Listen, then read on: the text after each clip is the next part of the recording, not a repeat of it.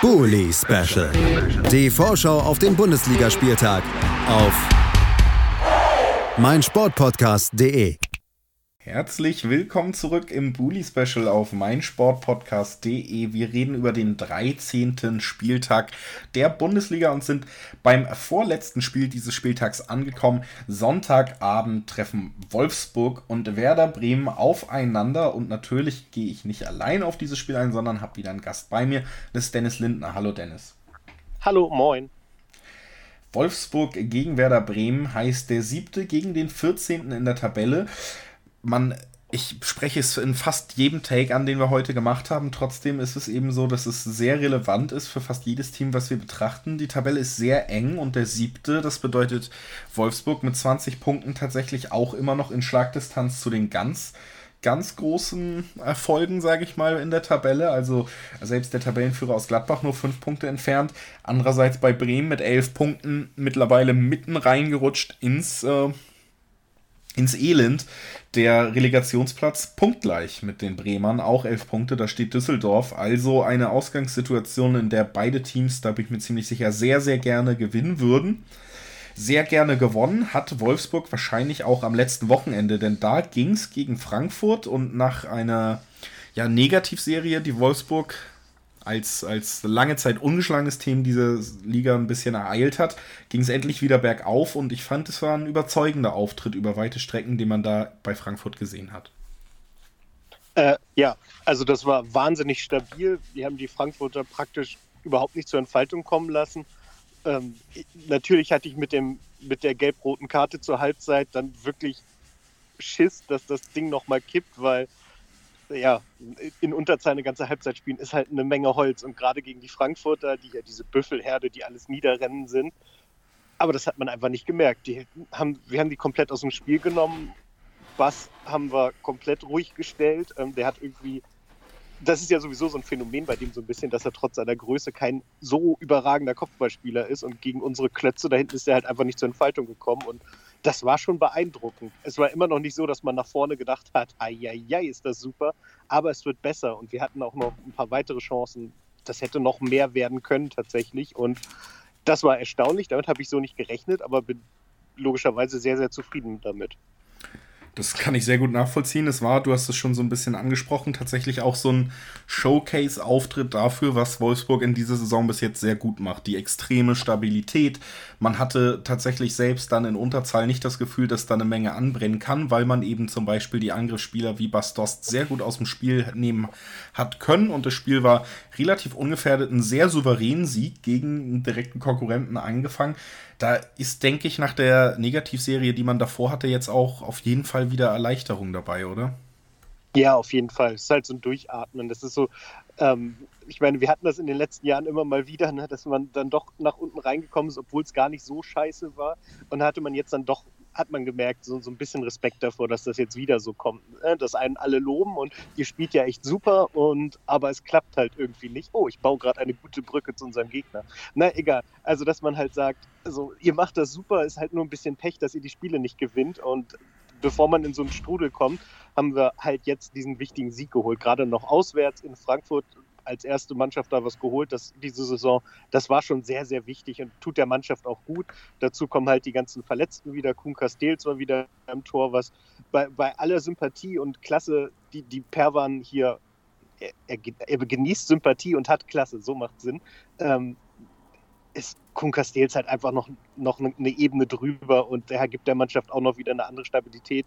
Wir haben jetzt in der, weiß nicht, 90. wurde Xaver Schlager eingewechselt, der hat jetzt unter der Woche auch ein ein Testspiel gegen, also nee, gar kein Testspiel, ein, ein, Ligaspiel für unsere zweite gemacht. Da wird sich übrigens der Gegner sehr gefreut haben, wenn der Bundesligist die Verletzten alle reingeworfen hat. Das war eine Mannschaft, in der dann für unseren Verein mit Xaver Schlager, ähm, Daniel Ginczek, äh, Elvis Rexbitschei und irgendwer hat noch da gespielt schon ein paar wirklich klasse Spieler, die, glaube ich, für die vierte Liga dann doch ein bisschen übermotorisiert sind, aber zum Warmlaufen halt sehr, sehr wichtig waren. Und das heißt, die kommen jetzt alle nach und nach auch wieder.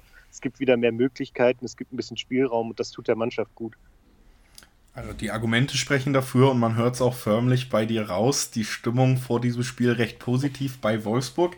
Du hast schon eine kleine Brücke zum Gegner geschlagen und wer bin ich, die dann wieder abzureißen? Da gehen wir mal rüber über diese Brücke zum Gegner eben. Werder Bremen kommt nach Wolfsburg. Es ist nicht so eine weite Anreise. Es ist ein grün-weißes Duell, was uns am Sonntagabend da erwartet.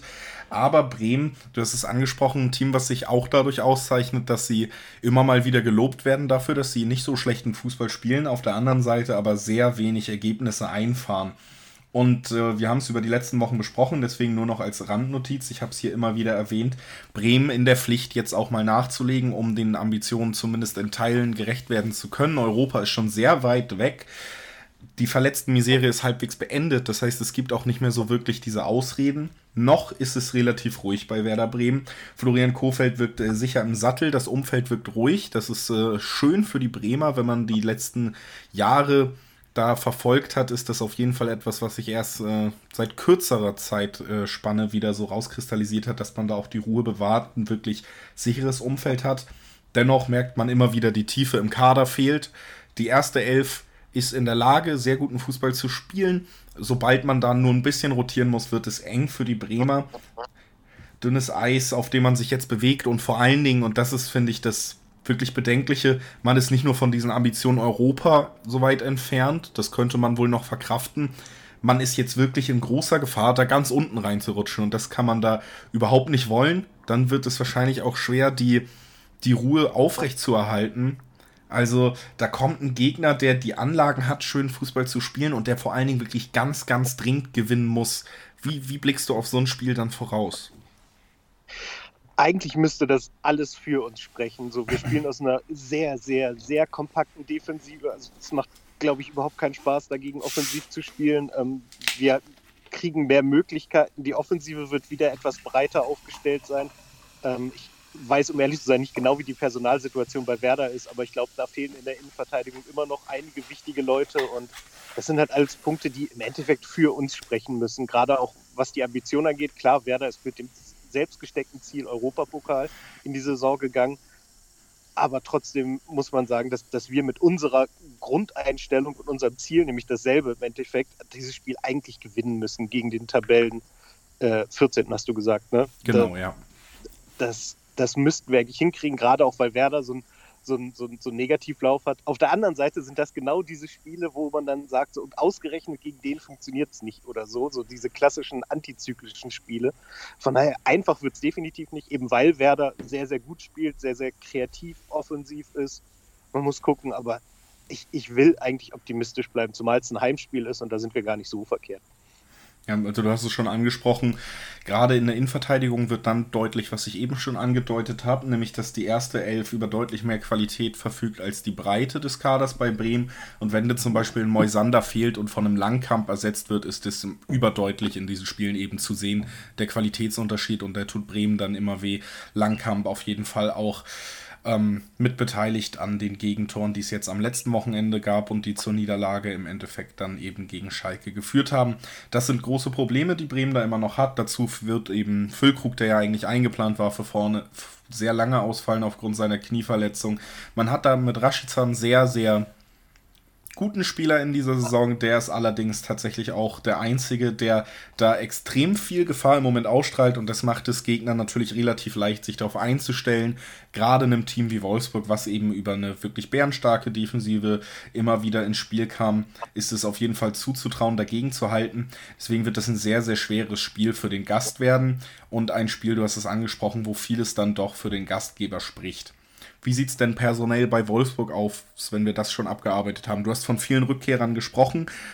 Bleibt trotzdem noch jemand erstmal außen vor? Ist damit zu rechnen, dass die Spieler, die du eben angesprochen hast, jetzt wirklich alle eine ernstzunehmende Option schon fürs Wochenende sind? Ich denke mal, sie sind eine Option, aber nicht für die Startelf. Also die werden, also Xaver Schlager wird mit Sicherheit spielen. Ich kann mir nicht vorstellen, dass man den jetzt, der hat ja wirklich in, in Rekordzeit diesen Knöchelbruch verarbeitet und ist jetzt schon wieder da. Ähm, da kann ich mir aber nicht vorstellen, dass man jetzt sagt, nö, dann, dann lauf mal 90 Minuten, hast du ja jetzt gerade erst, sondern den wird man langsam aufbauen. Daniel Ginczek sowieso mit seiner verletzten Historie, da wird man kein großes Risiko eingehen. Aber die sind halt Alternativen. Das heißt, man kann damit nochmal Impulse setzen und wie wichtig Xaver Schlager ist, haben wir ja zu Beginn der Saison gesehen, wo er diese ganze Mannschaft echt mitgeprägt hat und geführt hat. Und ähm, gemeinsam mit Gila Vogie, der jetzt gerade auch äh, mit Knieproblemen laboriert. Also wir haben morgen ja noch das Europapokalspiel in Alessandria. Da muss man eh gucken, wie da wer rauskommt, ob es da noch irgendwelche Probleme gibt, wie fit Gila Vogie ist. Das ist so eine kleine Baustelle, die wir noch haben. Aber sonst sind vor allen Dingen viele Leute wieder da. Tisserand fällt aus, klar, der hat sich gelb-rot geholt, aber da haben wir ja gezeigt, dass wir da Ersatz haben mit Robin Knoche vor allem. Und von daher kann man da eigentlich, muss man da optimistisch sein für dieses Spiel. Wenn man das muss, dann lass uns das Ganze doch auch nochmal zum Abschluss in Zahlen ausdrücken. Was tippst du, wird uns am Wochenende da am Ende für ein Resultat äh, gegenüberstehen? Ja, ich, ich, ich lehne mich jetzt natürlich wahnsinnig weit aus dem Fenster, aber ich glaube, es wird ein 2-1. Also ich glaube, es ist nicht so, dass wir die überrennen werden, dass es total überragend sein wird, aber ich glaube schon, dass wir den Sieg holen werden und das wäre ganz, ganz toll und wichtig. Ähnlich würde ich das auch einschätzen. Ich tippe einfach mal auf ein 1 zu 0, um jetzt nicht genau dasselbe zu sagen. Aber ich denke, wir sind da auf einer Linie. Ich glaube, Wolfsburg ist Favorit in diesem Spiel. Ich glaube, Werder wird es schwer haben, aus der Negativspirale rauszukommen. Es wird nicht gegen Wolfsburg gelingen, denn die sind eben, wie gesagt, sehr stabil, werden kein Tor zulassen und dann eben einmal auf jeden Fall treffen. Und deshalb ein 1 zu 0 Sieg, den tippe ich. Du tippst 2 zu 1. Bei der Tendenz sind wir uns also auch einig und das ist ja schon ähm, ja, ein gutes Schlusswort eigentlich, um mich zu bedanken, dass Dennis Lindner heute bei mir war, um dieses Spiel zu besprechen. Danke, Dennis. Gern geschehen. Wir hören uns gleich noch einmal wieder, dann mit Jan Budde und mit Christoph Senft und mit denen sprechen wir über das Spiel Mainz gegen Eintracht Frankfurt, das Montagabendspiel. Also ein Spiel noch im Bully Special, was wir besprechen müssen. Das haltet ihr auch noch durch. Bleibt dran, dann bringen wir es hinter uns. Bully Special. Die Vorschau auf den Bundesligaspieltag auf meinsportpodcast.de. Der Knappencast mit Fabian Kukowitsch. Der Podcast zu den Königsblauen. Jede Woche neu auf meinsportpodcast.de.